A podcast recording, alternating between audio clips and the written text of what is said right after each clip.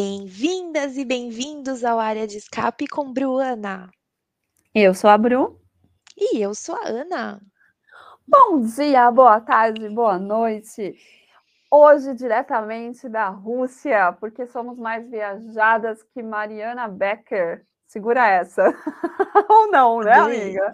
É, ou não, adorei, Ou porque não. ela mora em Mônaco, viaja por aí, adorei. Gostou, né? Inveja eu Chegamos. passaporte de Mariana Becker, é isso. Nossa, ela deve estar no décimo passaporte, inclusive. Só abrindo esse parênteses aqui. Maravilhosa. Bom, chegamos na Rússia nesse final de semana que foi assim incrível. Fazia tempo, tempo assim, semestre passado, que não tinha uma corrida tão maravilhosa quanto essa. Você gostou dessa corrida, Ana? Não, Bruna, a gente percebe que 2021 está sendo muito louco quando o GP da França e o GP da Rússia são incríveis. É isso que eu tenho para dizer. Exato. Você colocou um ponto muito interessante, porque era um GP que muita gente não apostava nada nele. Eu tava de pijaminha, pronta para tirar um cochilo. Não sei você. Não julgo, porque eu também estava.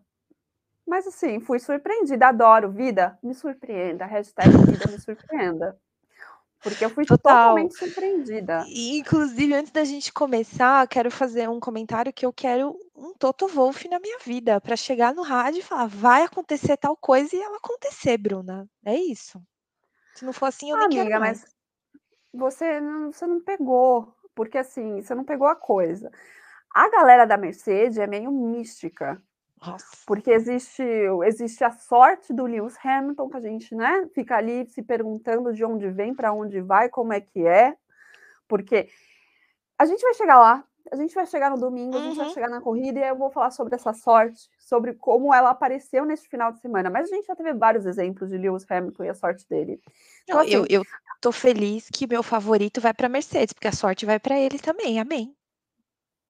Com Aliás, foi só ele assinar o contrato que a sorte começou a vir, Não, né? Você a percebeu isso? pessoa tá pontuando. A, a maldição foi embora na Hungria, porque ele pontuou atrás do Latifi. Dali pra frente, meu anjo, só alegria. Não tô entendendo o que tá acontecendo ali, não. Amém, que continue. Mas agora eu vou contar uma breaking news aqui Meu nesse Deus, podcast. Na Hungria ele já tinha assinado com a Mercedes, por isso que ele já Não, estava com aquela sorte. Não foi, não foi, Foi o quê, não então? foi. Ele disse que foi em Spa. Ele disse. Eu acho que foi em Mônaco, porque eu fiz aquela thread e tal no Twitter. Mas ele disse Eu que acho que foi foi na Hungria. em Spa. Eu também acho. A pessoa Porque tava a muito feliz foi na ali. Grécia. A pessoa tava muito feliz na Grécia. Muito feliz. Exatamente. Eu estaria muito feliz na Grécia também. Enfim, Sem contrato ou não, mas eu acho que foi ali por causa da sorte. Ali foi o ponto de virada. Então, é só o fato de você ter Mercedes no sobre aquelas loucas no sobrenome, o negócio muda. Mas enfim, vamos começar. A gente já começou aqui, ó, 220 para cima. Vamos falar dos treinos livres, que Não, também não, antes, não, amiga, antes a gente precisa falar o que a gente já sabia, que já foi adiantado aqui, mas precisa ser falado, né? Nikita Mazepin e Mick Schumacher foram confirmados na Haas. Você tá Tá, surpresa? treinos livres. Você tá surpresa, Bruna? Me conta. Ah, eu já dei vários spoilers nos, nos episódios passados de quem eu achava que ficava. E eu falei, inclusive, acho que foi no passado ou no anterior do passado. Foi do passado. Gostou dessa no anterior do passado? Hum, E eu, então foi no passado. Eu uhum. tinha falado que não, vai continuar o mesmo, gente. Infelizmente, né? Infelizmente, pro Mickey, ele Uhum. não vai conseguir desta vez fazer um upgrade e para, sei lá, Alfa Romeo da vida, né? Foi É, não que que a gente esteja muito comentou. melhor, né, Alfa Romeo, se a for levar em É, consideração. Desculpa, Débora, um beijo. Mas não tem o Nikita, né? É verdade, Então, já é meio caminho andado, realmente. já, amiga, já tira o Aurucubaca de você. Né? Ele não precisa mais ir para os treinos com a Ruda no macacão. Então, assim, mas vai ter que continuar. É, enfim, treinos livres. Renovaram, luta, coitado do Mickey. Mickey, se você estiver precisando de alguma coisa, pisca duas vezes, a gente vai te resgatar. É isso. Piscando os dedos. Código Morse. A Ana entende. Vamos lá. Uhum. Treinos livres. Então, primeiro treino livre, se você acordou para ver, parabéns, você é muito fã, né? Eu cochilei no meio, claramente, mas depois eu vi. Gente, assim, eu achei que só por ele, eu achei que o final de semana ia ser terrível, péssimo, horroroso, porque assim, o que a gente o que aconteceu nele, né? O Norris deu um toquinho no final do treino, na entrada do box, tal, uma asinha danificada tudo muito calmo, todo mundo reconhecendo a pista. O top 3 foi aquele padrãozinho que a gente estava acostumado em 2020, que e ainda liderado pelo Bottas, mostrando que a Mercedes realmente era a favorita daquela pista. Ninguém estava realmente surpreso. Bottas, Hamilton, Verstappen, né? Basicamente, treino, gente, o primeiro treino livre foi um soninho para não cansar vocês. É isso, vamos para o treino livre 2, que foi um pouquinho mais movimentado. Bruna, você quer fazer alguma consideração do Amimir, primeiro sono, o primeiro treino livre? Não, pode seguir. Segue Beleza. com o carro. O segundo treino livre foi no meio de uma reunião minha. Olha que sacanagem, ele estava muito mais movimentado. Muito mais. Mas pro final. Não, claramente. Claramente. Um, a gente teve algumas questões nele, que foi que foi anunciado que o Max ia trocar realmente o, motor, a unidade de potência, e isso faria com que ele largasse no final do, do grid, né? E isso já estava sendo desconfiado no primeiro treino livre, porque ele estava usando adoidado os pneus macios dele para poder fazer a, o recolhimento da telemetria, análise de pista e tudo mais. O que mais que aconteceu? Aí tava todo mundo. O Giovanazzi bateu, Bruna. Giovanazzi bateu, coitado. Tadinho, tá precisando se provar e ele bateu. Destruiu a traseira, assim. Teve, ficaram zoando que parecia uma hélice e tal. Teve até uma bandeira vermelha quando ele bateu de traseira. Aí, enfim, não foi grandes coisas também. o destaque dele foi o Bottas novamente em primeiro, o Hamilton em segundo, e para surpresa de todos, veio o Pierre Gasly em terceiro. Uh, que é uma, uma AlphaTauri, sendo seguida por uma, por uma McLaren, que é a do Lando Norris, e depois pelo Ocon. Foi bem estranho isso. Uh, o Gasly acabou, quando estava sendo elogiado, né, no final, nesse final mais meio caótico, ele acabou dando um toquinho também e, e perdeu a asa dianteira, teve um problema, mas ele estava indo super bem. E o Verstappen ficou mais atrás, ele ficou em sexto justamente por esse por, essa, por ele estar tá usando os, outros pneus, por já saber que ele não vai participar, né? Não, não fazia grande diferença ele participar da qualificação, já que ele ia largar lá de trás. Esses são sensato, os destaques. né?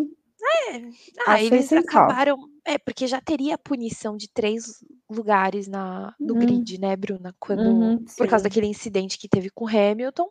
E aí, uhum. fazendo isso, eles anulam, anulariam, né, essa penalidade. É, houve uma grande discussão que vai levar de nada a lugar algum do fato de se essa punição, se ele fazer isso seria permitido, né, já que anularia a punição as pessoas não concordam entre si, mas ele botou o regulamento embaixo do braço e levou, e é isso, gente. Pode fazer, o regulamento não proíbe, então o que não é proibido é permitido. Boa, adorei essa sua frase. Eu uso muito no trabalho, veja bem. Enfim, é... o treino livre é isso, Bruno. Acho que a gente tem muito mais coisa para falar para frente, sendo bem resumida, apesar de um pouquinho mais de emoção, é isso. O treino livre 3 não aconteceu porque estava caindo o mundo em sorte no sábado, né? E havia até o risco da classificação ser adiada para domingo de manhã. Acabou dando certo no final e ela acabou acontecendo sob chuva. Então, o treino livre 3 não teve. O que é interessante se você for levar em consideração que diminui, né, uma hora a menos para as equipes coletarem dados e, e já foram direto para a qualificação. Isso eu entendo que dá uma movimentada. Não sei se você tem essa mesma impressão. Eu tenho também, eu divido com você essa impressão. Né? Então, uhum. ótimo, que bom que você confirma.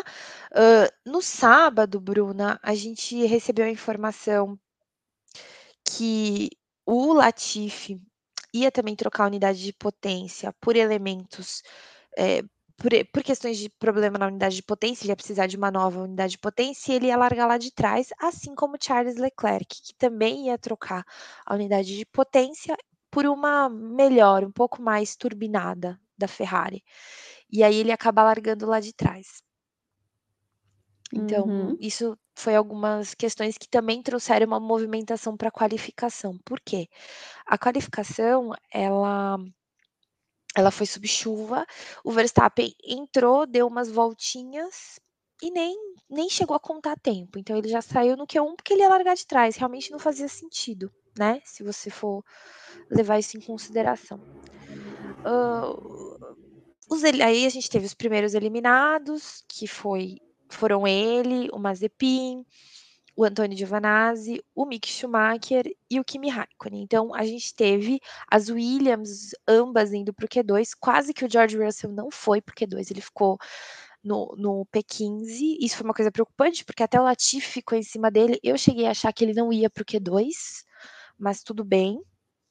Então isso foi bastante interessante de de ver como seria esse Q2, porque realmente ele acabou, né, trazendo um pouco mais de emoção.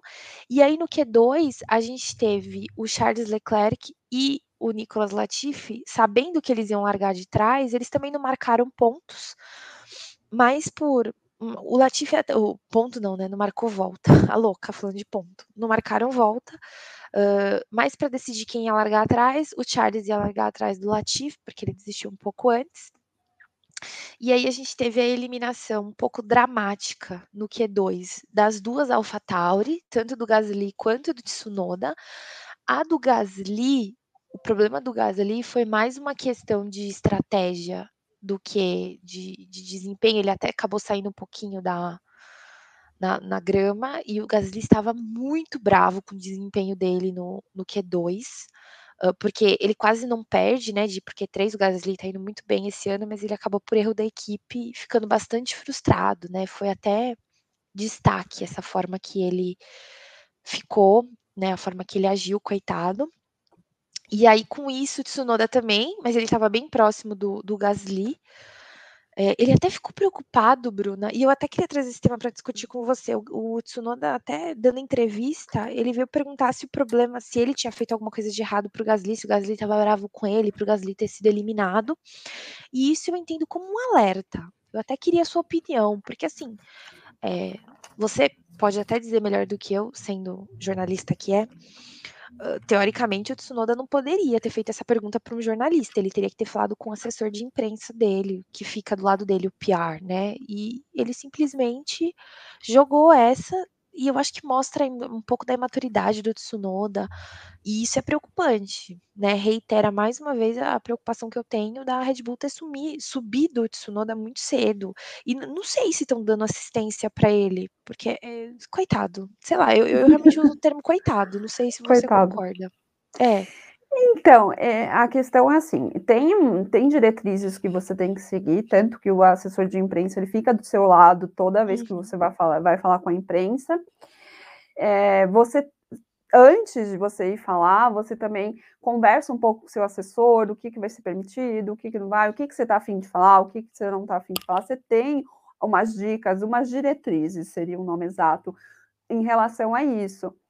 E aí ele chegar e fazer esse tipo de pergunta que coloca um pouco, eh, um incômodo, né, entre a relação dele com a equipe, porque o jornalista ele pode pegar isso e interpretar da forma que ele quiser, né, ele pode colocar isso como uma forma: "Ah, não há comunicação dentro da AlphaTauri entre os seus pilotos", ou então Uhum. mal-estar entre os pilotos, entendeu? A gente sabe que existem muitos jornalistas que são sensacionalistas, que não são Uhum. jornalistas de fato. Então, existe esse cuidado pra que eles não deem munição. Uhum. Mas aí, quando ele fala isso pra mim, e aí aqui falando como uma como uma fã de Fórmula 1, e que vem observando o Tsunoda, né, e vem falando sobre ele, sobre essas atitudes dele, eu acho que é muito imaturidade.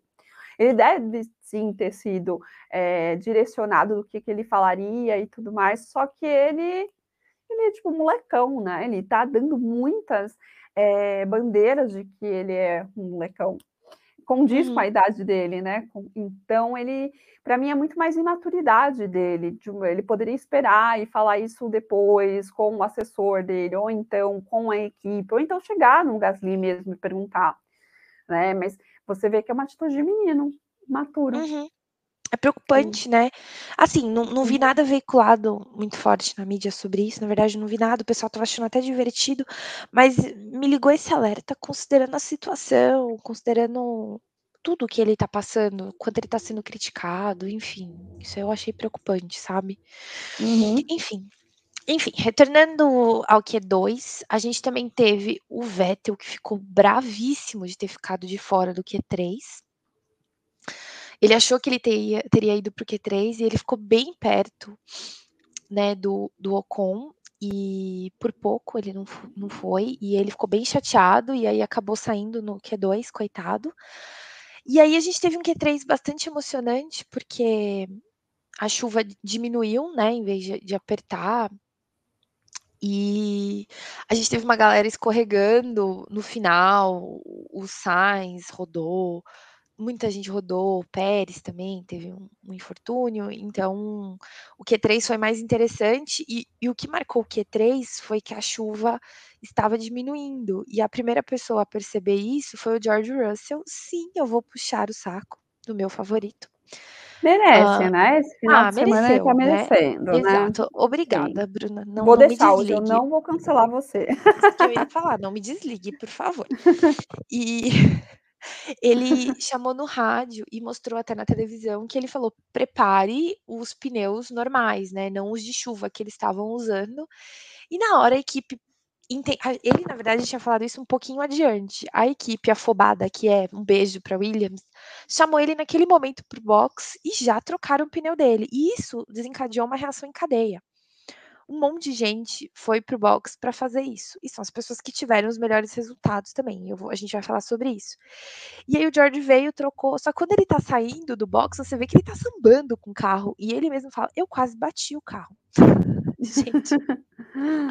Mas isso foi fundamental pra ele, porque ele conseguiu encontrar a janela de temperatura do pneu dele, e conseguir dar as voltas dele. A primeira volta foi horrível, todo mundo achou que foi uma péssima escolha, mas logo em seguida ele conseguiu encaixar voltas melhores e eu vou chegar aí. Só que nesse meio tempo, a Mercedes ouviu também essa questão de trocar o pneu e e chamou tanto Hamilton quanto Bottas para o box. Só que o Hamilton bateu na entrada do pit stop, e isso causou um frisson, porque é um tipo de erro que não é normal, sendo que no o Hamilton na sexta-feira ele já tinha errado, eu não mencionei isso no primeiro quando eu estava falando dos treinos livres, mas ele acabou atropelando o cara que segura o carro, que fica na frente, ele até depois postou: "Olha, eu espero que ele esteja bem, todos esses anos nessa indústria vital isso nunca aconteceu". E aí ele acabou, né, causando esse erro, acho que não sei, coitado do Hamilton, que situação, né, a gente lembra do Stroll quando isso aconteceu com ele ano passado. E aí ele também teve esse erro no pit stop, precisou trocar a o bico do carro, e isso prejudicou o Bottas que estava parado ali e ficou um tempão sem o pneu que ele ia trocar, e aí deu a dificuldade de entrar na janela de temperatura certa pra qualificação. E aí prejudicou a Mercedes como um todo. E aí, quem conseguiu fazer essa troca rapidamente e entrar na janela foi o Lando Norris, que fez a pole position brilhantemente, que ele já estava pedindo pra fazer essa pole faz um tempo, merecidíssima. O Carlos Sainz, que trocou praticamente um pouco depois do George, mas na mesma janela, Ferrari copiando a a Williams, que ficou em segundo lugar, foi uma um um foi uma largada bem interessante, né, a gente vai falar sobre isso. E por em terceiro lugar ficou o George Russell, que ficou na frente das Mercedes pela segunda vez esse ano, e ele nem entrou na Mercedes ainda, brincadeira gente, pra quem torce pra Mercedes, mas é que é é engraçado essa estatística. E, enfim, de forma aí a gente teve o Bottas, que é a pessoa que estava indo melhor o final de semana inteiro em sétimo, por causa desse problema que teve com o Hamilton, né, com o carro do Hamilton. E as McLarens muito bem, uma em primeiro e outra em quinta que é quinto, que é a do Daniel Ricciardo. Aí o o destaque negativo, a gente tem o Pérez que ficou em nono e o Ocon que ficou em décimo, enquanto que o Alonso ficou em sexto. Então a gente tem essas discrepâncias entre companheiros de equipe. Passa você quer fazer alguma consideração sobre isso na classificação, Bru? Não, não, pode continuar. Beleza. E aí a gente teve o grid de largada. O que aconteceu foi que o Antônio, né, no dia seguinte foi anunciado que o Antônio Giovinazzi precisaria fazer trocas de componentes, então isso fez com que ele largasse em 17 logo atrás de todo mundo que a gente já tinha falado, que é o Verstappen, o Charles Leclerc e o Nicolas Latifi, veio o Antônio Giovinazzi, e aí a gente foi surpreendido no domingo de manhã, no caso hoje que a gente está gravando, que a Mercedes ia trocar a unidade de potência do Bottas de novo, que teria que tinha sido trocada em Monza por uma nova para ele correr, o que faria com que ele largasse em 16 Bruna, precisamos falar sobre a Mercedes e Valtteri Bottas.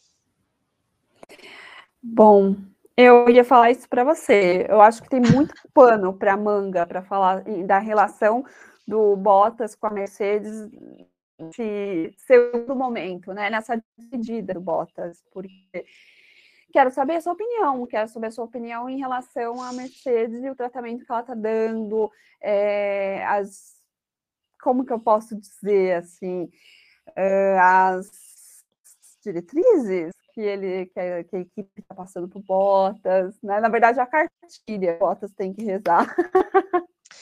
É, então, eu, eu tenho algumas considerações para fazer. A primeira é que a Mercedes soltou um comunicado falando que eles encontraram um defeito na unidade de potência de Monza que foi trocada do Bottas e por isso que eles fizeram essa troca. Aham. Uhum. Você é. acreditou é. nisso? Eu quero saber de você. O que, que você achou então, disso? Por que eu não acreditei? Depois da corrida, o Bottas fez um post no Instagram dele, que é, é aquela monta aquele meme que ficou famoso, né? Que foi quando o Hamilton e o Verstappen bateram, que é o Bottas olhando para a batida e fazendo uma cara de tipo, né? Que dane-se.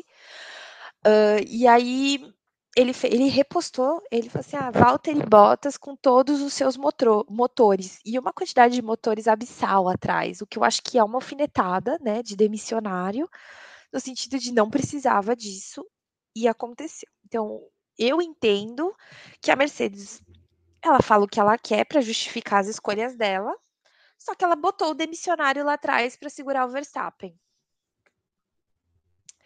E o tempo que ele demorou. E o então Verstappen demorou sete voltas para passar o Bottas, que demonstrou quase nenhuma resistência, e todo mundo viu.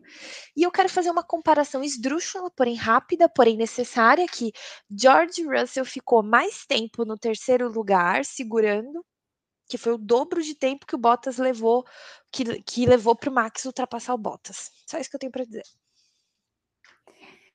É, é uma complicada. Eu também acho que foi que foi a historinha da carochinha, sabe? Da, como dizia Gringe, historinha da carochinha. É, historinha para boi dormir, tem várias várias, várias variantes, pode escolher. É.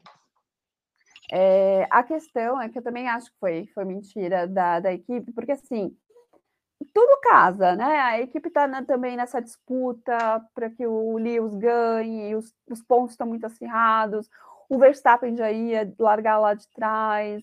Então, assim, o Bottas não está nessa corrida, o Bottas vai sair mesmo da Mercedes. Exato, vamos colocar o Bottas lá é atrás. Uhum. E pelas atitudes que a Mercedes teve em outras corridas em relação ao Bottas, tudo leva a crer que foi mais uma vez a equipe querendo fazer o Bottas como escudo humano para que o atrapalhar o Max. É, porque assim, na outra corrida, é, Bottas também teve um, uma. Eu estou querendo achar uma palavra. Uma função, para não talvez. Ser cancelada. Ah, ele teve essa função de escudeiro. Porque já sempre passa, né? Ah, não, você não vai fazer a corrida mais rápida, não. Você vai ficar aí. A corrida mais rápida, não. não o tempo, né? Mais rápido. A volta você vai ficar rápido. aí. Isso vai ficar aí para segurar. Então, assim, a gente já vê que é uma coisa que a equipe já está fazendo, dando essa função para ele. Então, para mim, ficou muito claro. Você não acha isso. arriscado fazer isso com demissionário? Cá entre nós? Ah, eu, eu acho, só que também não tem muito a perder. Né? Eu, o meu ponto é que eu não acho legal você fazer isso com um profissional, independente se ele não é mais da sua equipe, ele teve uma história, independente também que ele não não supriu as expectativas que a equipe tinha em relação a ele quando o contratou, mas ele, mesmo assim, se ele ficou todo esse tempo, é porque algum trabalho ali alinhado com a Mercedes ele desenvolveu. Então, eu acho muito ruim isso com um profissional olhando com esse olhar. Até porque o erro não foi dele, né, Obrigada. Bruna? Os erros Beijo. foram do Hamilton. Os erros foram do Hamilton. Tinha que botar então. o Hamilton lá atrás, então. Ele ia largar em hum. quarto hum. mesmo. Então, eu, eu acho. E o Hamilton não teve um final de semana muito bom, se você for olhar treino livre quali, né? Uhum, exato. Não, Porque se olhar o Hamilton um todo, rodou. Não era nem para ele ter ganho essa dele. corrida. Não era para então, ele ter ganhado assim, essa corrida. Calma aí que eu acho que a gente está falando ao mesmo tempo. Sorry, eu tô empolgada, você também, perdão. Desculpa, ouvintes, a gente acontece, a gente fica aqui empolgada.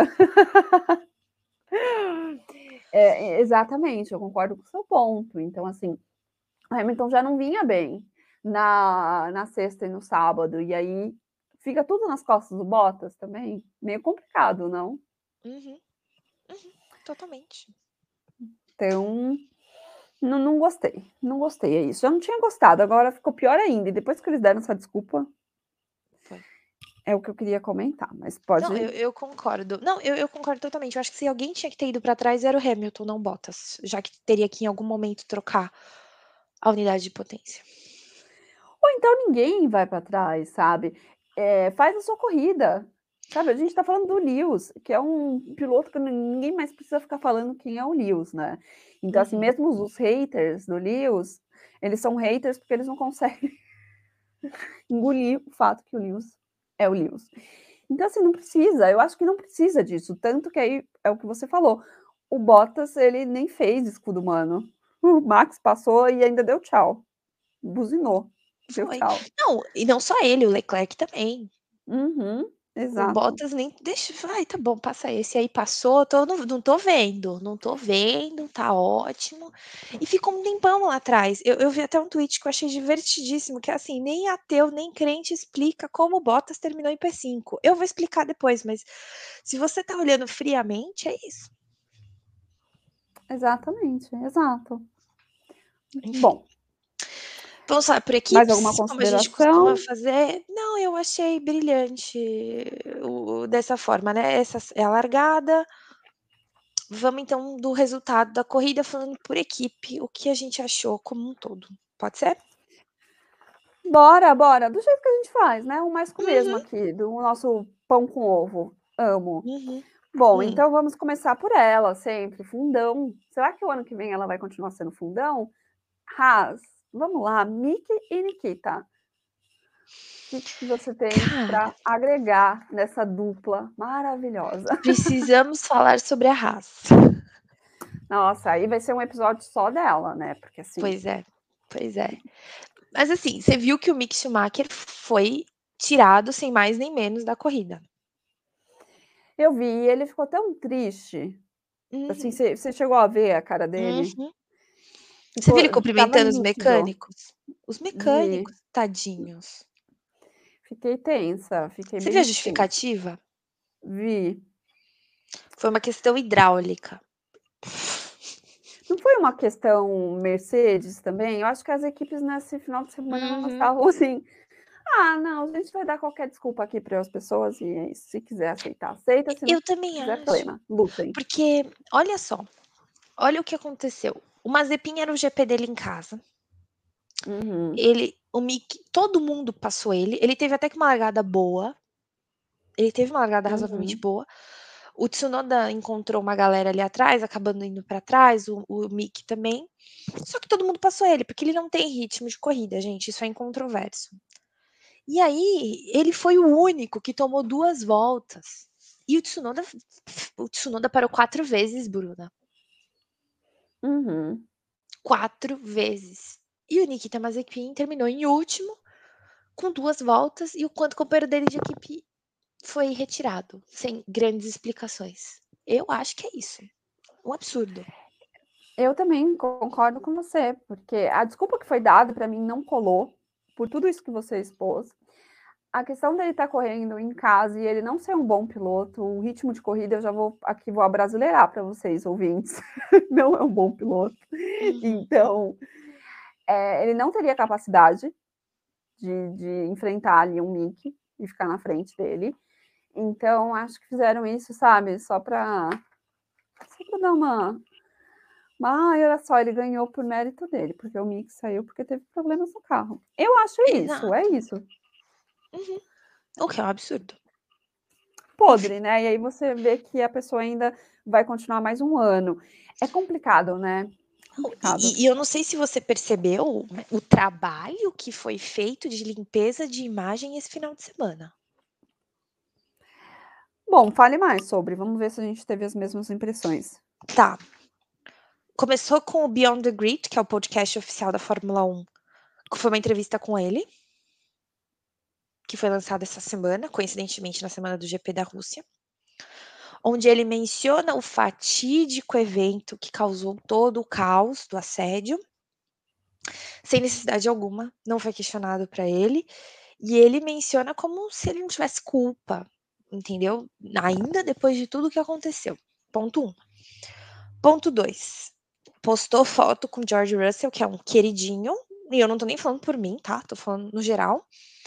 E todo mundo caiu matando em cima do George Russell por estar falando com ele, como se você não pudesse falar com ninguém, mas tudo bem, não vou nem entrar nesse detalhe. Ponto 3. A Fórmula 1, a Haas e ele postaram dele ajudando crianças e com crianças na Rússia.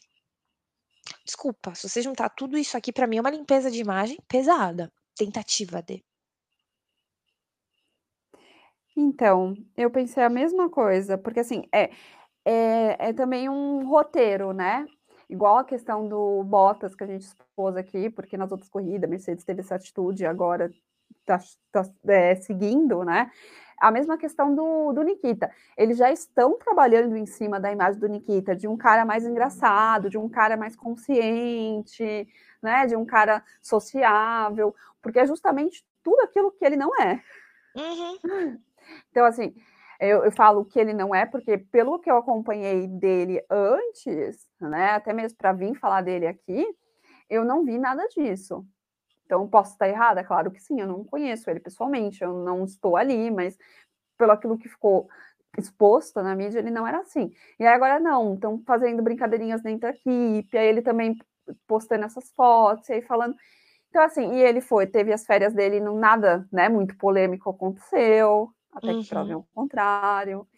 Então, assim, é um trabalho em cima para mudar essa imagem dele, né? Perceberam mesmo que a imagem dele não era boa e que não, não seria legal para ele continuar assim. Depois de quase um ano, né, não mudou nada, pelo contrário. Ainda É. tem gente defendendo, a gente vê nas redes, mas se você for pegar o grosso nas redes sociais da Haas, você vê que continua a mesma imagem arreada. Ó, boa, eu não tinha, não cheguei a, a, a ir mais adentro, a ver, né, as redes sociais da Haas. E o que, que o público tá achando disso. Gostei de saber. É, tanto que na foto com o George Russell, a própria Haas até comentou assim, tipo, ai, mas pra que tanta toxicidade no, no- no- nos replies, sabe? O pessoal ficou louco, falou assim, o que, que vocês estão postando? Ó, quem vocês estão mantendo na equipe de vocês, entendeu? Enfim. Ah, é? é isso. Uhum, Não vi. Babado. caos. Caos. Bom, Enfim, é, gastamos muito tempo até com a Haas, né? Que, É, enfim, rimos pela muito. primeira vez na vida, gastamos. É para vocês verem que hoje a gente tá eufóricas ainda. Muito. Bom, então vamos passar para ela, já que a gente já começou falando de George, vamos falar de Williams? Ah, vamos. Gente, pobre do Latifi. Também foi retirado da corrida no finalzinho, mas é porque ele. Não é que ele bateu, mas ele deu um beijinho ali no muro tal, perdeu uns componentes, aí mandaram ele tirar o carro. Tadinho. Não foi um bom dia para o Nicolas Latifi. Em compensação, George Russell. Bruna, preciso falar sobre ele porque eu preciso exaltar o que deve ser exaltado. Em primeiro lugar, eu queria dizer que o Max Verstappen deu uma entrevista falando que George Russell não é mais uma pessoa digna de pena, nem a Williams, porque eles não têm mais o pior carro como era antes do grid. Eu concordo. Eu concordo. A Williams realmente não é mais o pior carro. Mas não é um carro para pegar um P3. Não é um carro para Uhum. brigar lá na frente com Alpine, com McLaren, com Ferrari, né? Não é. É mais é carro de trás para brigar com Alfa Romeo, com o Tsunoda Alfa Tauri, algumas, né, já teve algumas batalhas com o Alonso. mas nada além disso. Então, acho que a gente tem que tomar muito cuidado com as análises, reflexões que são colocadas, né? Não é digna mais de pena, mas também, né? Não é uma McLaren, uma Red Bull. Escolha o time que você quiser. Então, é, tem que ser dados louros do George Russell, que dirige muito bem na chuva, ter conseguido o lugar que ele conseguiu e também pela estratégia que a equipe desenvolveu, porque ninguém faz nada sozinho na Fórmula 1. Eu acho importante destacar isso. Feita essa ressalva, entramos na corrida. Estávamos todos com muitas expectativas de largada de George Russell em terceira colocação, já que não aconteceu na Bélgica quando ele ficou em segundo lugar. Eu estava apavorada, porque ele não larga bem. Ele tem problemas de largada. E ele surpreendeu, mostrando que aparentemente ele só gosta de largar na frente, porque sempre que ele tá na frente ele larga bem. Quando ele tá lá atrás ele não gosta de largar. Então, ele largou muito bem. Foi para cima até do Sainz, que estava em segundo lugar. Se manteve, ele se manteve, Bruna, até ser chamado pelos box prematuramente, na minha opinião, pela Williams, para trocar os pneus. Ele ficou muito tempo segurando o terceiro lugar, tanto que se formou um trenzinho atrás dele, uma galera que não conseguia passar, não passava, um não passava o outro, e aí foi formando esse trenzinho e ele segurou o negócio muito bem por 14 voltas até ser chamado. Depois ele voltou lá atrás, porque óbvio, né? Enfim, o, e o ritmo do carro não ajudava com que ele fizesse, né, fosse fazer o esca, escalar o pelotão. Eu não achei que ele fosse pontuar, só que aí no final da corrida veio a chuva, nas últimas quatro voltas. Ele foi o terceiro a trocar o pneu pelo intermediário, também por ideia dele. Mandou, falou para a equipe: preparem os intermediários. A equipe chamou ele para o box, até teve uma discussão: vou, não vou para o box, foi para o box.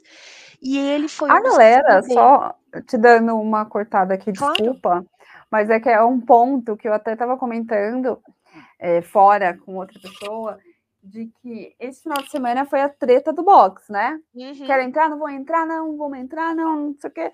Foi a treta, assim, porque muitas equipes tiveram essa, essa questão. E agora você falou da, da Williams, eu lembrei, mas continua. E todos continua. colheram seu fruto, seus frutos, porque a gente vai falar uhum. deles. Pois Uns é. mais, um com danos maiores, outros com danos menores, mas é, o George Russell foi um que colheu os frutos, né? Ele teve um resultado bom, considerando que a equipe o ouviu e eles conseguiram trabalhar com essa sintonia, tanto que ele pontuou. Aí a gente volta para a questão da sorte que a gente estava falando, meu. Nas últimas cinco corridas ele pontuou em quatro, viciou em pontos. Imagina esse menino na Mercedes, né? Aparentemente. Uhum. Enfim, e aí ele foi um dos que se beneficiou e acabou terminando em décimo, sendo que ele estava em décimo terceiro. Então ele conseguiu subir com os erros dos outros, capitalizou isso, que foi bom para ele.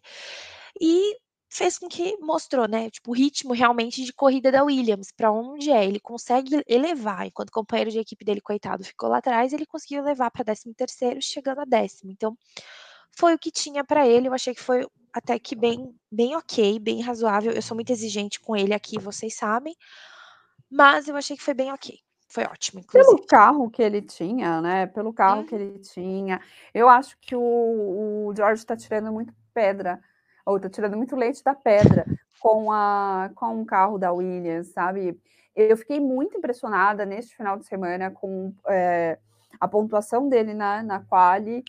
E apesar de que ele não conseguiu sustentar, o que eu também achava que ele não conseguiria, mas, enfim, por conta do carro, eu acho assim, que ele tem um futuro brilhante na frente com a Mercedes, sabe? Muito, porque você vê que o cara é fenomenal. Então, Obrigada. É isso que eu tenho para dizer. Em nome do jurídico George Russell, eu te digo obrigado. Eu adoro o que você fala, eu adoro, eu adoro. É isso. Eu acho que nossos ouvintes também adoram. É isso. É isso, Brasil. Próxima.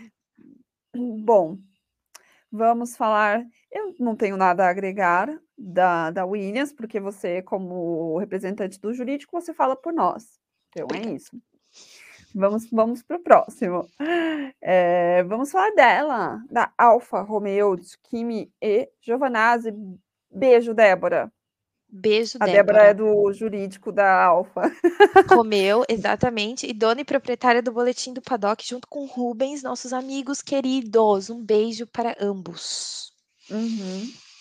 Bru, Beijo. você sabia que o Giovinazzi fez a corrida inteira sem rádio?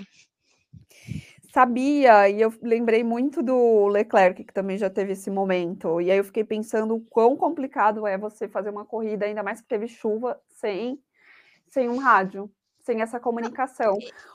Porque a gente sabe que é em Exato. conjunto, né? Eles estão ali na pista, mas eles estão recebendo informações dos seus engenheiros, não apenas da questão de quem está na tua frente, quem está atrás, quanto tempo você tem, mas todo o funcionamento do carro. Então eu fiquei, fiquei tensa. Ainda bem que eles conversam sobre é, as estratégias na corrida antes, né? Pode ser que tenha alguma mudança durante o percurso normal, só que ainda bem que eles têm isso, porque eu fiquei tensa. É isso. Eu fiquei com muita dó, porque a segunda vaga, muito dó, né? Porque a segunda vaga da, da Alfa Romeo não tá decidida. E era uma oportunidade do Antônio capitalizar isso de alguma forma, principalmente pensando na batida que ele teve ontem, no Uhum. sábado, pensando que ele saiu no Q1, pensando em tudo que aconteceu, eu fiquei com muito dó dele, porque ele não conseguiu mostrar isso em pista. E aí, se a gente for levar em consideração o companheiro de equipe dele, que a gente vai falar agora, eh, o Antônio terminou em 16º, tá? É, foi na frente apenas do Tsunoda e do Mazepin. Se você for levar em consideração que o Kimi terminou em oitavo, na frente do Pérez e do Russell, conseguindo 4 pontos, que é uma quantidade de pontos ótima para Alfa Romeo, eh, o Antônio poderia ter conseguido algo semelhante, porque o Kimi foi um dos ele, o Bottas foi o primeiro, o Kimi foi o segundo e o George foi o terceiro a parar para trocar para o intermediários. E os três capitalizaram bons lugares para subir, para pontuar. Mas você não acha que foi muito mais uma questão da equipe do que de fato do Giovinazzi? Então, esse peso todo não vai ser colocado nas costas dele de estar ali avaliando? Sim, sim. O problema foi ele não ter o rádio. E, e eu acho que isso o prejudicou de várias formas. Não acho que foi Uhum, culpa porque dele, eu acho que ele foi prejudicado totalmente. eu acho que nessa avaliação, se forem avaliar essa corrida, de, sabe, ah, vamos pegar essa corrida para avaliar se realmente ele fica ou não, eu acho que né, vai ser café com leite, porque não foi uma questão dele, né? Uhum. Então, eu acho que passa, porque de fato o Kimi, terminando em oitavo, pontuando, o Kimi voltou com tudo das férias É. de Covid dele. É, e você 100% nem homem. viu o Kimi direito. Se você for levar em Aham. consideração a qualificação, não, quase não foi falado dele. Uhum. Ele voltou que voltou, gente. Então, assim, ele quer fazer a despedida dele, né, coitado. Ai, maravilhoso. Um beijo, Kimi Raikkonen. Então, gostei da corrida do Kimi. A gente tá um tempo aqui meio que falando mal do Kimi. Mal não, né? O falar mal, a gente traz base, galera. A gente não fala de vozes da cabeça. Quando a gente fala vozes da cabeça, a gente deixa a legenda. de que é vozes da nossa cabeça. Gostamos também. Uhum. Mas Kimi foi muito bem, fiquei muito feliz com essa corrida do Kimi, porque eu acho que ele merece terminar a carreira dele na Fórmula 1 com chave de ouro, por Sim. tudo, assim, né? Considerando o Chave de- histórico, né? Uhum, Uhum. fiquei feliz. Bom, então vamos lá, gente. Agora a gente da Alfa Romeo, a gente vai para Alfa Tauri. Vamos falar de Tsunoda e Pierre, que a gente já deu um, um briefing aqui, né, sobre Uhum. eles na corrida, de Uhum. como que foi, que não foi uma corrida boa. Não, o Tsunoda teve alguma questão no começo da corrida que levou ele para trás, e além disso, ele Uhum. teve quatro paradas, sendo que uma delas ficou uma única volta com o pneu mais macio de todos. Não sei se era o intuito de tentar capitalizar para subir, se era conseguir pontos. Assim, eu sei que destruíram a, a estratégia da, da AlphaTauri. Foi ridículo, foi ridículo. Ah, quatro paradas e pobre Tsunoda em 17º, né? Acho que chutar cachorro morto, criticar o Tsunoda nessa altura do campeonato, nesse momento, dessa forma, principalmente considerando o que aconteceu hoje. Ah, quanto ao Hum. Pierre, eu acho importante destacar que ele tomou uma porrada do, do, do Lance Stroll, e o Lance Stroll foi punido por isso, prejudicou muito o Pierre, e além disso, quando acabou a corrida, o Pierre estava bravíssimo, mais uma vez com a AlphaTauri, criticando a estratégia da equipe em condições adversas, no caso de chuva, que demorou muito para tomar uma decisão, que não foi a primeira vez. Ele cita outros momentos que isso aconteceu, de tão bravo que ele estava, e falou: a gente precisa resolver isso. Com o tom de líder de equipe que ele é. Então Gasly foi Uhum. extremamente prejudicado e o meu fantasy também. Só para constar, né? É importante destacar. Só para constar. É, então, eu também achei que esse final de semana da AlphaTauri não foi o final de semana da AlphaTauri. Ponto. Ponto. Porque eles fizeram umas escolhas muito ruins, né? Como equipe, como estratégia. Você fica, não, gente, por quê? E não foi a primeira tenso, vez, né? né? É, e não foi a primeira vez.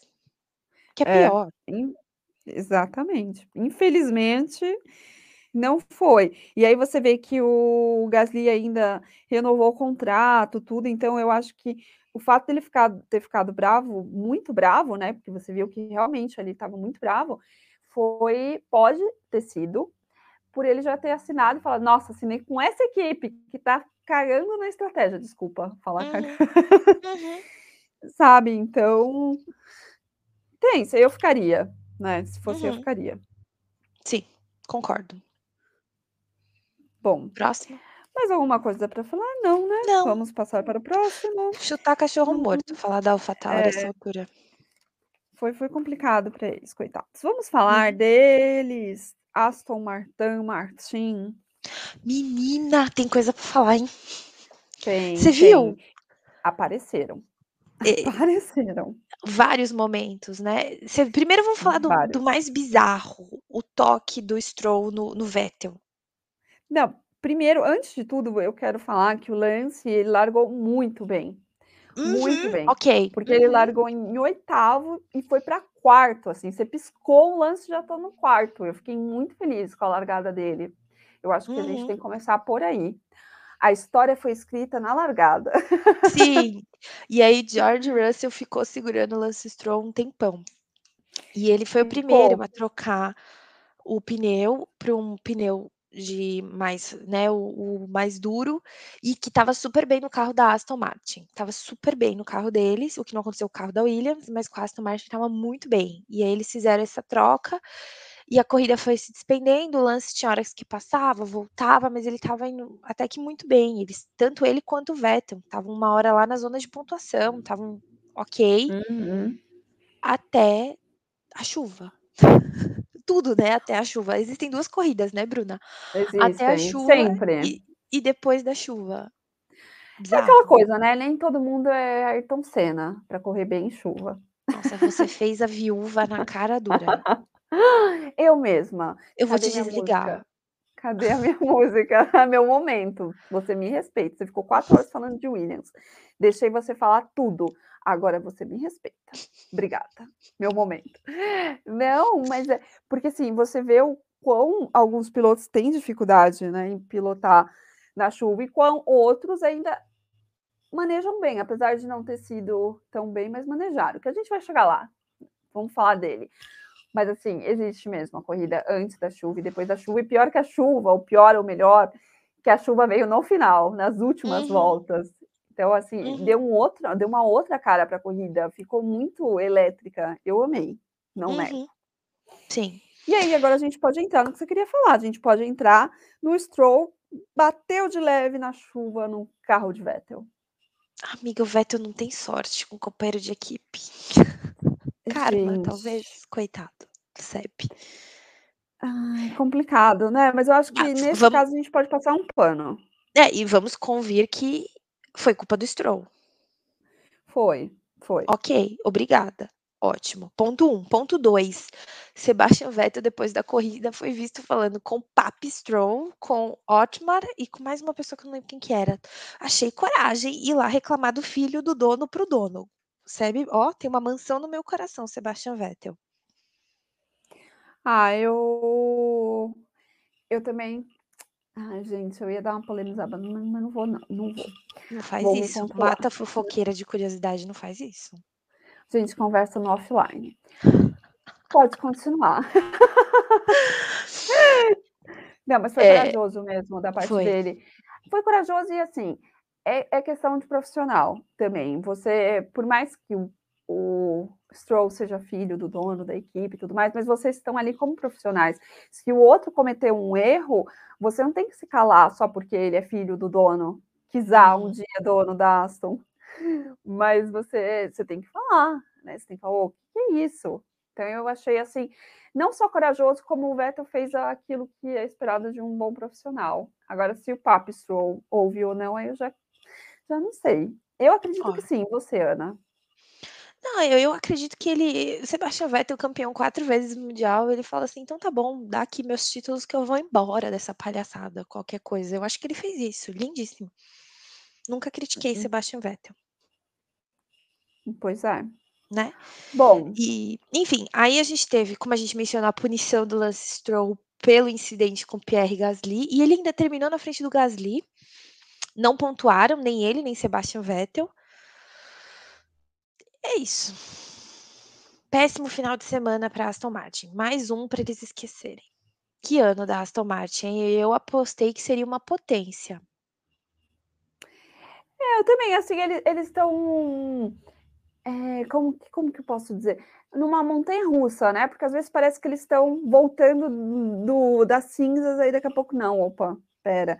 Sabe, uhum. eu acho que está muito inconsistente esse ano da uhum. Aston. Eles uhum. não estão tendo uma consciência. Eu espero, eu estou jogando tudo para o ano que vem, como vocês bem podem perceber, tudo ano que vem, carro novo, regulamento, enfim. Quem sabe ano que vem. Esse ano realmente está muito inconsistente. Muito. Excessivamente, eu diria até. Pois é. Bom, é mais alguma consideração? Podemos passar para a Alpine? Podemos. Vamos lá, vamos falar de Alpine, de Fernando Alonso e Esteban Ocon. Ah, Quer eu, começar eu por quem? É isso que eu ia falar. É sua, seu Meu departamento. Momento, de novo. No momento. Ah, gente. Eu não achei que foi uma boa corrida do Ocon novamente. O Ocon terminou em 14. Achei que foi bem. bem Ele assim. teve algum problema, Bruna? Eu vou procurar aqui, peraí.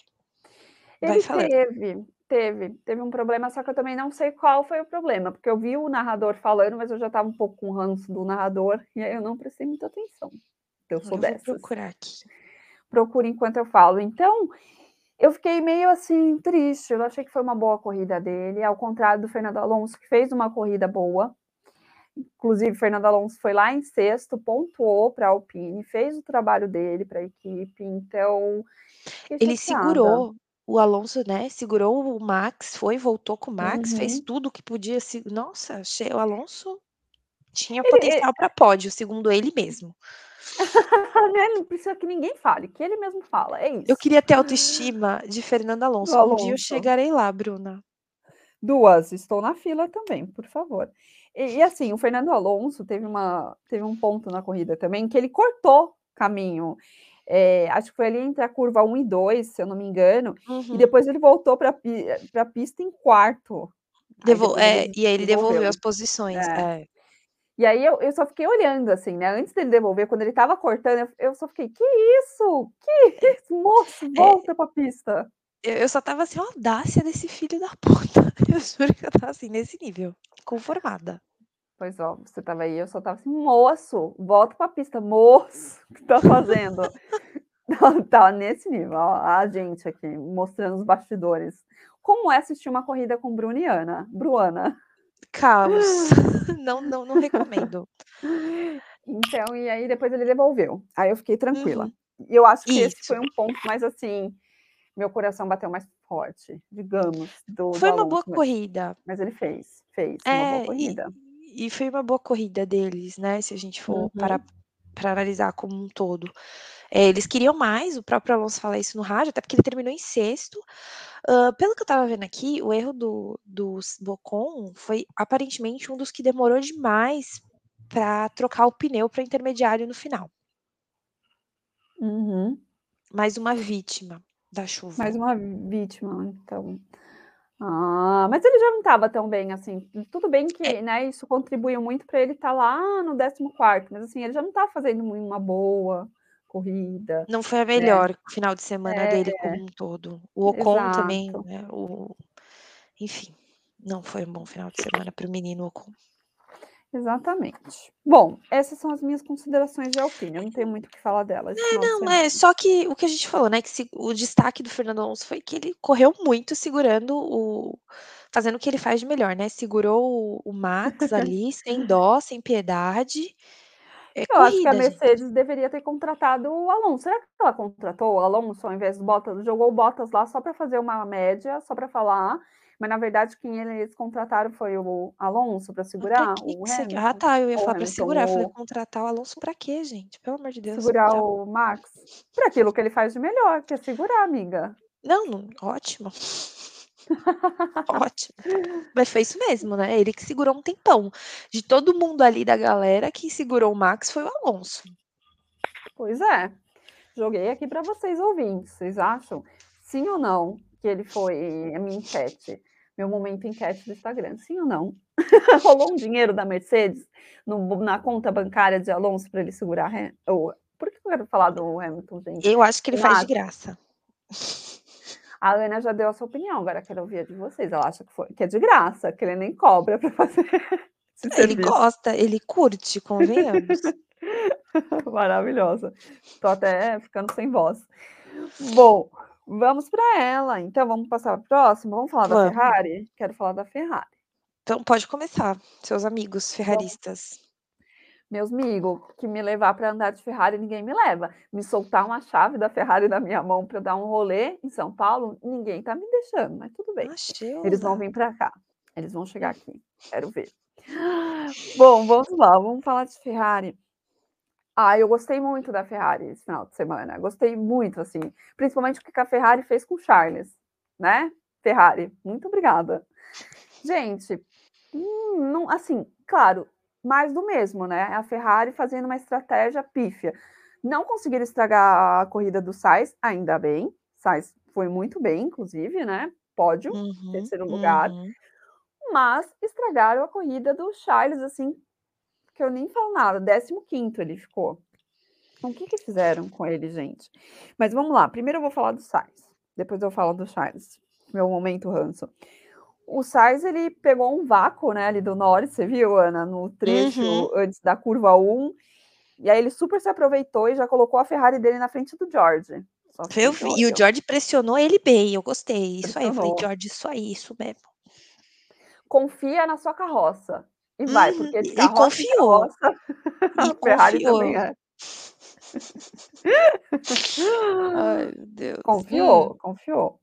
Então, assim, eh, eu acho eu achei, né, que o o Sainz ele fez uma ótima corrida, uma ótima corrida de manter a posição dele ali, apesar da chuva, de conseguir o pódio, de, sabe, dessa questão dele de com de pegar vácuo do Norris também se aproveitar. Eu gostei muito. O que que você achou do Sainz esse final de semana? Não, eu achei também que ele é um injustiçado, na minha opinião. As pessoas não dão muito moral pra ele como piloto, assim, eh, esquecem dele abertamente, né, o que eu acho que é uma pena.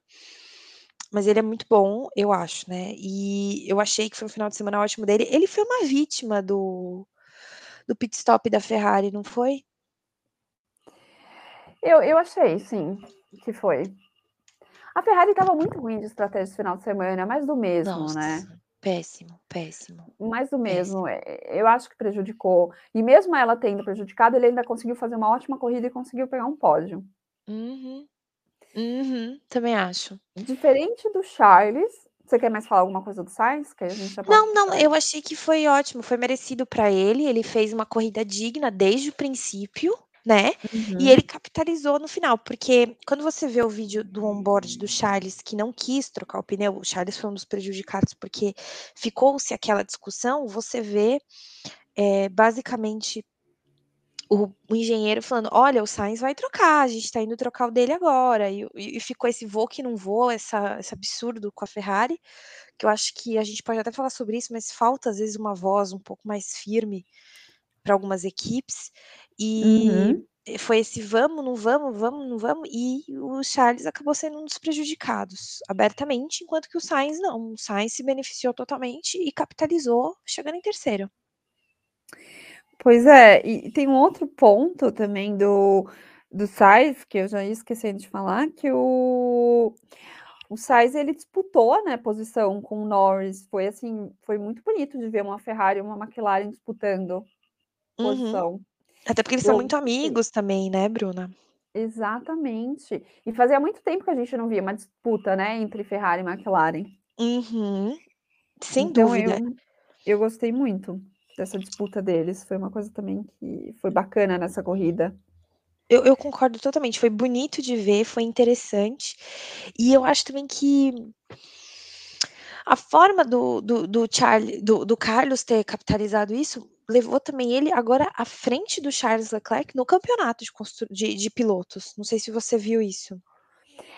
Eu vi, e aí assim, eh, eu achei até interessante isso, porque quando houve a troca, eh, né, que é normal, a troca, né, do do Vettel pelo Carlos Sainz, e aí todo mundo, né, falando o que que acharia o que que achava, o que que iria acontecer com essa dupla e trá-lá-lá, que é normal, que a gente também faz, a gente inclusive não só faz entre a gente, mas a gente traz para vocês. Uhum.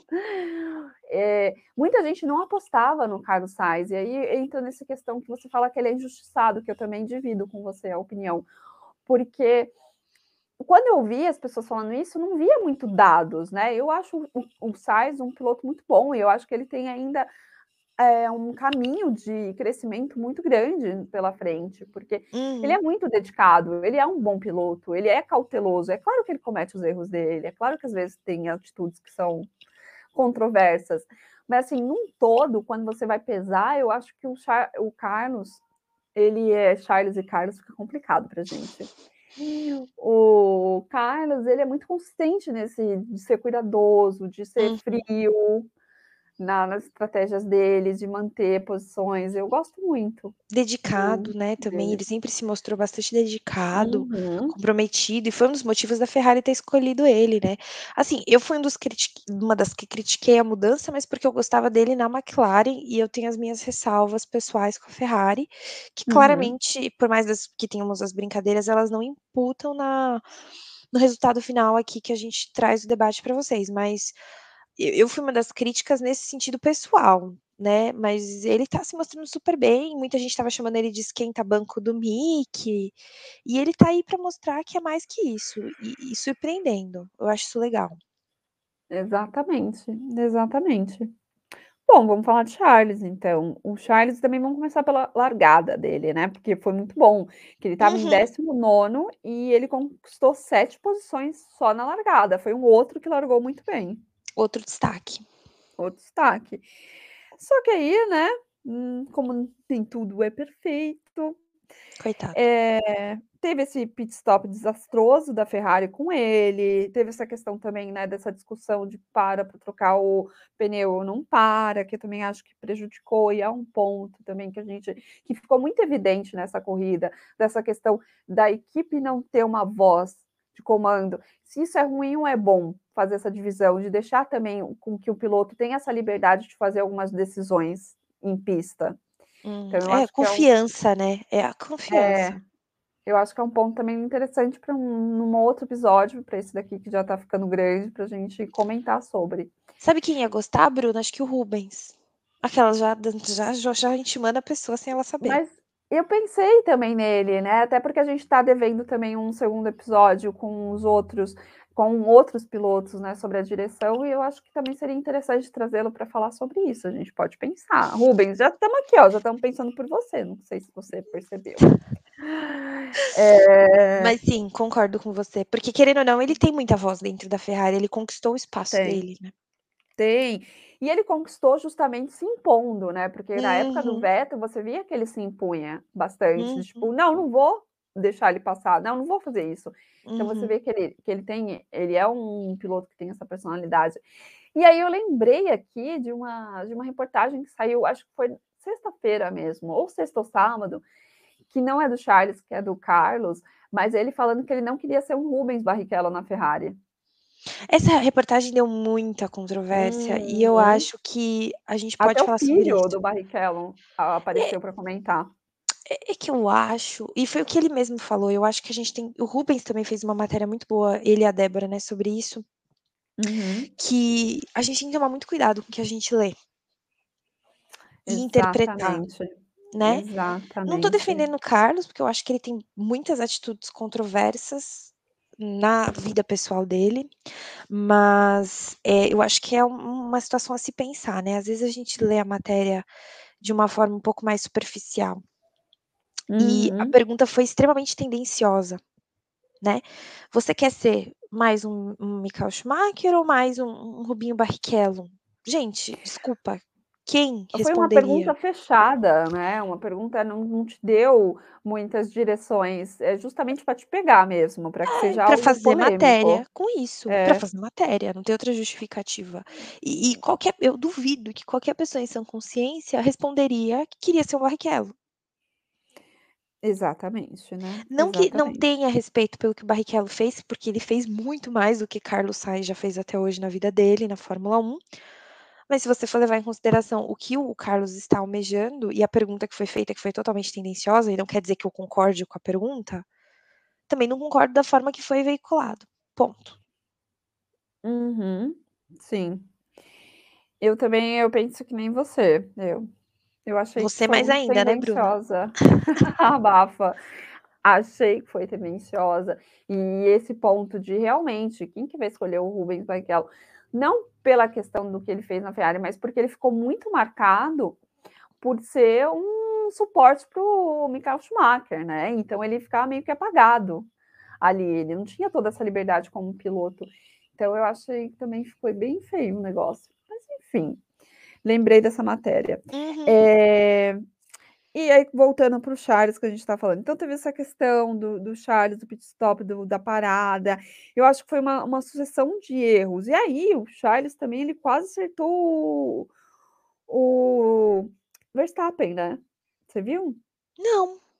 Pois Jura? é, pois é, quase Tô acertou, estava ali na disputa de posição, estava meio descontrolado Charles, não acertou, Que mas horas quase. isso? Ai amiga, não vou saber a curva, porque eu não marquei qual qual foi a curva e nem a qual foi a volta, mas teve um momento, mas depois eu posso buscar e te Ah, mando. não, tudo bem, é só porque eu sou curiosa mesmo. É, eu não eu não marquei desse, eu geralmente marco, né, tanto que eu venho falando de curva, de tal, mas essa daí eu não marquei. Adoro incidents, adoro. Não, tudo bem. E aí teve teve essa questão também, então assim, eu acho que não foi uma boa corrida para o o Leclerc, eu acho que ele teve muito ao que conversar com a Ferrari, você não acha ele que estava bem bravo. DR? Ele e o o Gasly muito amigos, bravíssimos da vida. Acho que rolou uma bela de uma DR na Ferrari. Aonde que Netflix estava? Netflix poderia estar na Ferrari Nossa, ninguém semana. falou, sabia onde eles estavam, acho que não era muito relevante. Triste, talvez eles estivessem na Haas? Eu pensei eu pensei, mas eu não falei, olha só.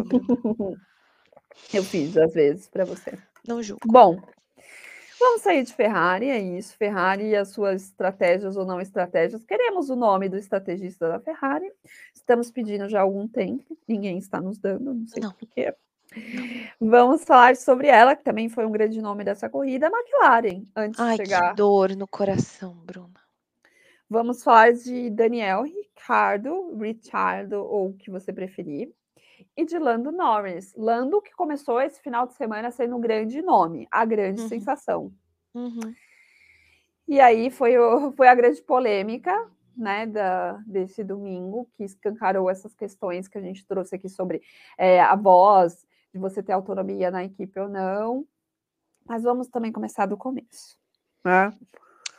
Ótima Vamos lá. largada de Lando Norris, que manteve a pole Uhum. enquanto pôde, brigou com Carlos Sainz, brigou com todo mundo, segurou Hamilton a corrida inteira praticamente. Sim, e assim, e segurou muito quando quando ele já estava meio que sofrendo com a chuva, né, quando a chuva Sim. ainda não tinha tão apertado, o que pra mim foi, tipo, o máximo, porque você Não. é nesses momentos que você vê a capacidade do piloto, e o potencial dele. E e eu queria destacar, Bruna, que ele andou com pneus médios 28 voltas, foi um dos que mais andou com pneus médios, sendo que a previsão era de 20 e poucas voltas. Além de tudo, Mestre do né. mestre dos pneus, claramente. Exatamente, exatamente. E ele foi muito bem, o Daniel Ricciardo também foi muito bem, como um todo, né, eh, ele acabou terminando o Daniel acabou terminando ele largou em 5º, o Daniel e terminou em 4º, o e também ele aceitou trocar o pneu rapidamente, né, entre aspas, rapidamente, e foi beneficiado por isso.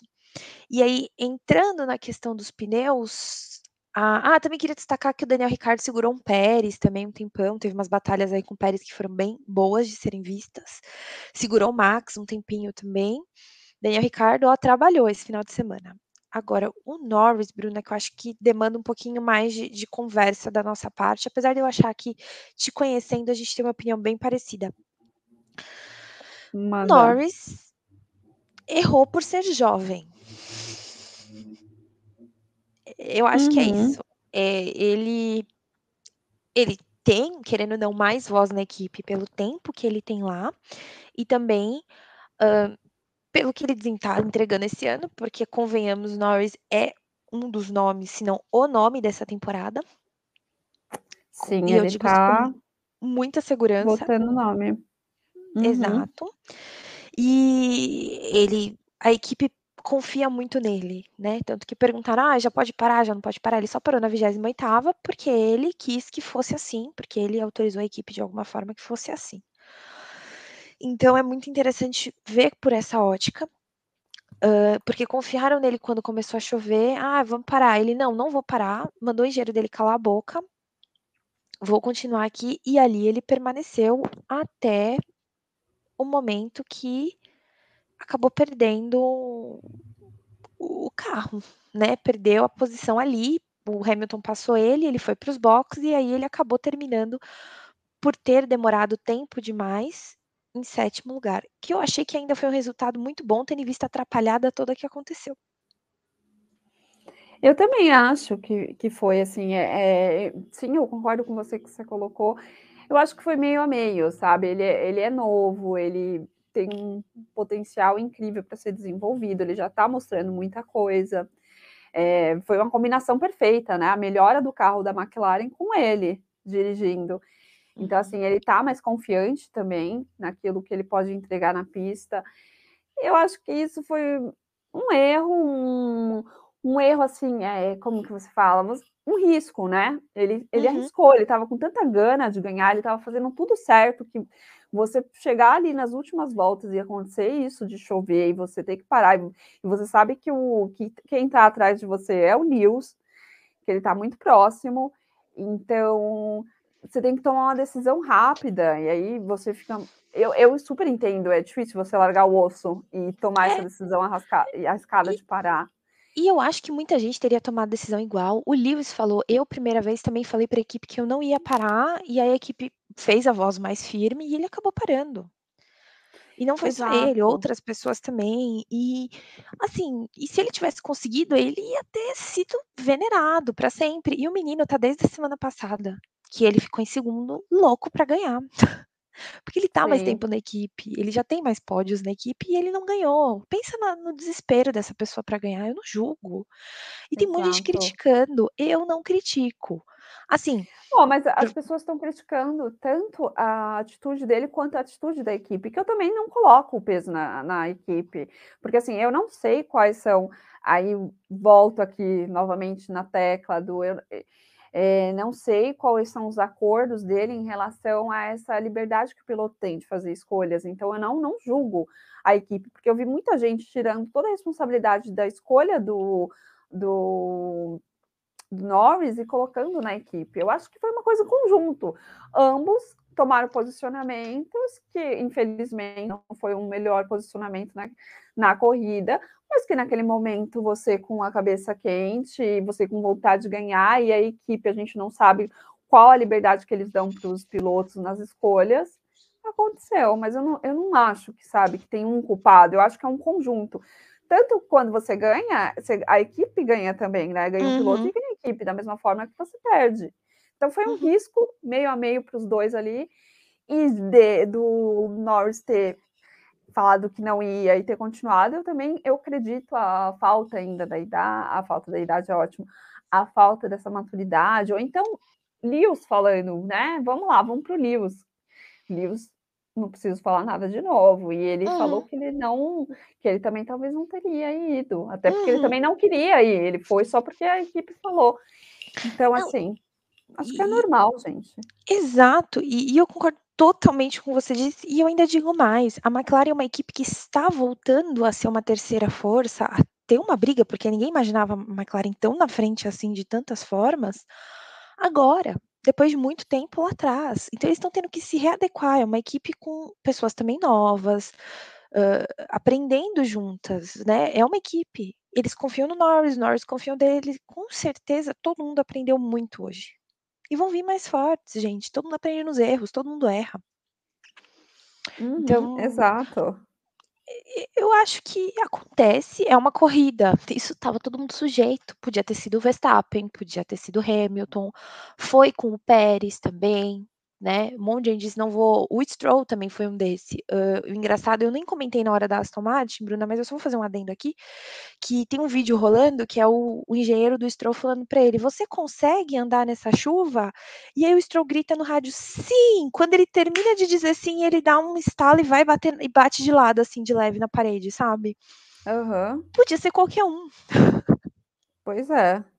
Enfim, e outra, outra ponderação que eu achei muito relevante, que eu acho que tem que ser feita, é a decisão de quem está no fundo é muito menos arriscada de quem está na frente. Quem tem menos a perder consegue ter decisões mais arriscadas. A Williams consegue ter decisões mais arriscadas porque ela não tem nada a perder. Enquanto uhum. que o uhum. Norris tinha uma vitória a perder. Exatamente, exatamente.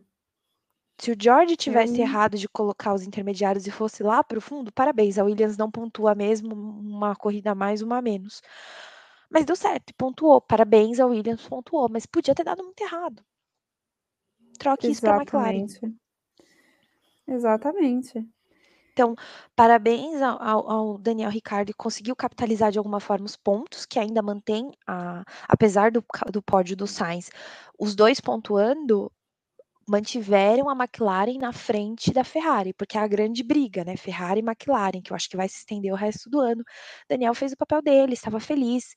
Norris depois foi consolado pelo próprio Hamilton. O George Russell, que sabe que ia perder uma, uma vitória que era dele, também foi confortar o Norris. Todo mundo confortando o Norris. Eu acho que ele vai aprender. É dolorido, mas vai aprender. Eu falei isso do George, falo isso naturalmente do Lando. É isso. McLaren é isso. Boa, então vamos subir. Vamos lá, que eu também não tenho mais a agregar de McLaren. Vamos falar da Red Bull. Vamos. A Red Bull também foi uma, foi uma bela de uma corrida da Red Bull. Eu acho que foi a mais beneficiada hoje. Eu achei que mais beneficiada em que sentido? Ah, não em merecia todos. o que teve? Não, ele merecia, só que ele largou uhum. em vigésimo e terminou em segundo. Para o campeonato do Max, isso é fantástico.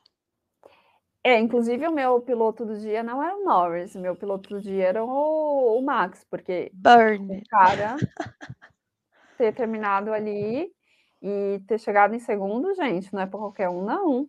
É, na verdade ele estava em sexto. Ele estava em sexto. Aí ele decidiu trocar os pneus também rápido e aí foi para segundo. Né? Foi mais um que se beneficiou da troca dos pneus. Então, Max fez uma bela corrida esse final de semana. Uhum. Sem dúvida. Eu acho que é isso que a gente pode dizer dele, eu acho que isso resume tudo. Ele escalou, passou pelo Monte Alonso, escalou uhum. e, e chegou na zona de pontos. Aconteceu o melhor que poderia ter acontecido para ele hoje, considerando a penalidade, a troca do motor. Fantástico final de semana de Max Verstappen. Exatamente, exatamente. E, bom, o que a gente pode falar de, de Pérez? Que a gente pode falar, eu, foi mal, foi maldosa. Eu achei que foi uma boa corrida do Pérez, apesar de algumas questões dele ali, mas ele ainda pontuou, gente, ainda foi nono. O problema do Pérez também foi a troca dos pneus, né? Ele foi, demorou. ele foi prejudicado pela chuva, né? Pela essa questão uhum. de trocar, eu também. Mas eu acho que, apesar de tudo, ele fez uma boa corrida não, não, não corneta o Pérez nesse final de semana. É, ele tá deixando a desejar um pouco em vários aspectos. Uh, digo como um todo, tá? Não levando em consideração o carro da, da Red Bull, adaptação, etc. Uh, enfim. Mas ele ficou um tempão infernizando a vida do Hamilton lá em cima. Acho que é importante a gente lembrar disso. Né? Sim, E aí ele foi claramente prejudicado pela chuva e acabou terminando em nono, que é bizarro, porque ele largou muito na frente do Verstappen, se a gente for levar em consideração isso. Sim, sim. Eu Não, gente, é, eu ia ver aqui se eu tinha mais alguma coisa para falar dele, mas não, assim, foi uma corrida boa, não teve nada excepcional, né? Teve alguns, cometeu alguns erros, mas tipo. Fez até mas volta rápida. Chegou Fez a até fazer. volta rápida, exato. Então, bom, podemos subir, escalar e vamos para ela, a última do dia, a Mercedes. A maior prejudicada. A E maior que se preju- saiu bem também. Ah, ou não, né? Para o campeonato de construtores, não. Mas. Porque o Bottas terminou em quinto. Como a gente falou aqui, falei várias vezes, o Bottas foi o primeiro a trocar os pneus para intermediários. E capitalizou bem, terminou em quinto, sendo que ele também largou lá do fundão. Prejudicadíssimo pela própria equipe. Exatamente, essa estratégia da Mercedes de colocá-lo lá no fundo, assim, não colou para ninguém, né? Que a gente já falou sobre, vamos só passar um pincel. E, e a questão é, o Toto Wolff, ele não ficou muito feliz com o fato do Bottas não ter segurado o Verstappen.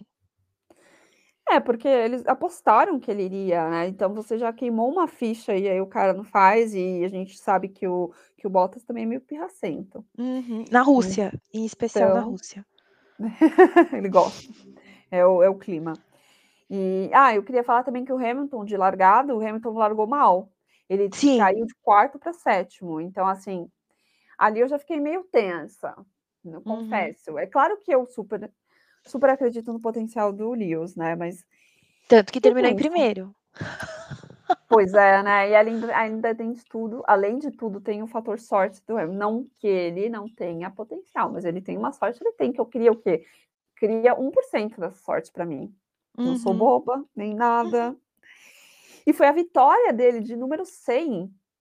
Sim, é Uh, parabéns. Numa Fez corrida história. que. Exato. Eu acho que ele não comemorou muito. Não sei se você ficou com essa mesma sensação. A gente ficou de falar sobre isso, né, Bruna? O pódio. Ficamos. Uhum. Acho que é o momento. Porque, assim, Lewis é Lewis, centésima vitória, parabéns. Fez muito. Tentou ultrapassar o Norris um tempão, deu uma suadeira pro Norris e para todo mundo, escalando o pelotão, e chegou lá, terminou em primeiro. Pois é. Ele também fez uma ótima corrida de recuperação. Uhum. E, e foi muito rápido, assim. é- é- aí você vê o auxílio da equipe, né? Das decisões em conjuntos e de você ficar ali. Acho que a Mercedes, ela é, quando ela erra na estratégia, ela erra com gosto, mas também quando ela acerta. Uhum. Então, assim, acho que isso ficou também muito claro. Sim. Sim, sem dúvida. Enfim, o pódio, Bruna. Vamos lá, pódio. Pode começar. Que climão. Pode começar falando do. Olha, é, é, é engraçado, porque assim, eu já esperava que, que houvesse algum tipo de clima, porque o, inclusive o Lewis na entrevista pós-corrida, entrevista pós-corrida, assim, aquela entrevista né, linda ali antes do pódio, ele comentou, né, do pescoço dele, que ele tá fazendo fisioterapia com a Ângela Fez uns stories. fez uns stories na semana. Então, assim, eu já imaginava que o clima não estaria dos melhores entre os dois, que eles fariam questão assim, seriam educados, mas tipo sem muito apronche, né? Uhum. Ainda mais se tratando do Max, que a gente sabe do gênio do Max. E as farpas, né, que eles trocaram na conven... na- nas coletivas de imprensa antes da corrida, né? Verdade. Tem mais esse ponto para a gente colocar aqui. Então, eu já imaginaria que não estaria tão incrível o clima, mas assim, a torta de climão que foi servida no pódio, eu fiquei com dó do Sainz, que ali no, ali no meio. Uhum. Foi tenso, né? Foi, foi um pódio assim. hum, foi tão bacana. Apesar que o Lewis ele é um cara muito maduro, né? Porque ele, ele dá umas farpinhas, né? Solta umas ali, mas ele ainda comentou da- do, do Max, da corrida incrível que ele fez, de recuperação e tudo. Então, assim, ele é um lord, né? Um lord inglês. Uhum. Sim. Mas o clima ficou. E o, o Max também não soltou muita pimenta, né? Eu fiquei também só olhando se o Max ia soltar alguma pimenta. Pelo menos eu não vi. Você viu alguma pimenta de Max? Não, não, depois dessa corrida não. Eu acho que foi uma corrida que tanto o Lewis quanto o Max e os seus torcedores saíram felizes. É, eu também acho. Acho que ele tava, eles estavam tão felizes e você via no, no, no rádio dele, né? No final da corrida pro, a De ambos, de Uhum. ambos, né? Um alívio. É, então, Mas a comemoração foi fraca, foi, sei lá, foi estranho. Foi estranho. O Sainz ali parecia que era um intruso. sei lá. Uh, eu acho que, eu não sei se foi pelo Norris, pelo que aconteceu com o Norris, né? Não sei se foi a situação da chuva, não sei se é o climão deles, mas uma coisa muito estranha ali. Claramente. Tinha. Entre todos, né? Não apenas só entre o Max e o Hamilton, que a gente já imaginava, mas assim, os três ali estavam uma torta de climão, tava todo mundo saboreando o É. climão. Sabe, sabe aquele jantar de Natal que tá todo mundo brigado e você não sabe o motivo, mas você tá ali, tá todo mundo ali também? Eu fiquei com essa impressão. Pois é, boa. Sei boa. lá. É, eu não sei se foi o Norris, foi o que eu falei, a gente não sabe exatamente o que foi, se é entre eles, porque até as equipes postaram eles se cumprimentando, fizeram uma piadinha entre eles, mas total estranho, Uhum. total. Eu também. Bom, Enfim, reflitam, contem para a gente aqui nas nossas redes o que, que vocês acharam, se vocês acharam, se vocês concordam, se vocês falam se estão loucas, mandem pra gente. E destaque, Bruna, você já falou que é o Max. Uhum, é o Ah, pra Max. falar outro, eu vou de Hamilton, que, que querendo ou não, né, no final acordou pra vida, mas mais ainda Lando Norris, que apesar do erro, mostrou que dirige com maestria essa temporada. Uhum. Exatamente. Negativo? Eu, eu falei exatamente porque eu também eu tava entre esses, assim, o meu primeiro era o Max mesmo, mas eu fiquei entre os dois. Aí você falou, obrigada, amiga. De nada, estamos aí O para isso. destaque, o destaque negativo, eu fiquei pensando em quem que eu colocaria de destaque negativo, porque eu pensei em colocar o nosso amigo Stroll. Ok, Nosso que amigo foi um que que tomou punição, né? É. Então, assim, eu fiquei pensando em colocá-lo. E aí vieram outros nomes, assim, que também não achei que não fizeram uma grande corrida, tipo Pierre, mas eu pensei no Pierre, a questão do que, porque ele não fez uma boa corrida. Eu falei, não, não é legal. Pensei no Tsunoda, eu falei mais do mesmo. Aí vai, Stroll. Tá, eu vou E então. você? Bruna, é, assim, quando você tem uma missão para ser feita, você tem que fazer, né? Uhum. Você, ainda mais se você passa anos desempenhando o seu papel e se você tem um compromisso com uma equipe que nem você disse que você teria, eu então é, eu vou de botas. Eu sei que ele foi prejudicado, mas deram uma missão para ele e ele não cumpriu. Bom, você tem um ponto, não é? Assim, para gente não chover no molhado. Pra, é, eu só digo isso para não chover no molhado, para ir no, ir no Tsunoda, para não ir no Mazepin. Uh, você já foi no Stroll. Uh, o, o Antônio também não dá para ir no Antônio, definitivamente. O Latifi abandonou. O Pérez, a gente tá batendo no Pérez há semanas, a gente já conversou aqui, então eu vou de botas. Por isso. É verdade, verdade. Bom, então acho que a gente pode encerrar esse grande episódio.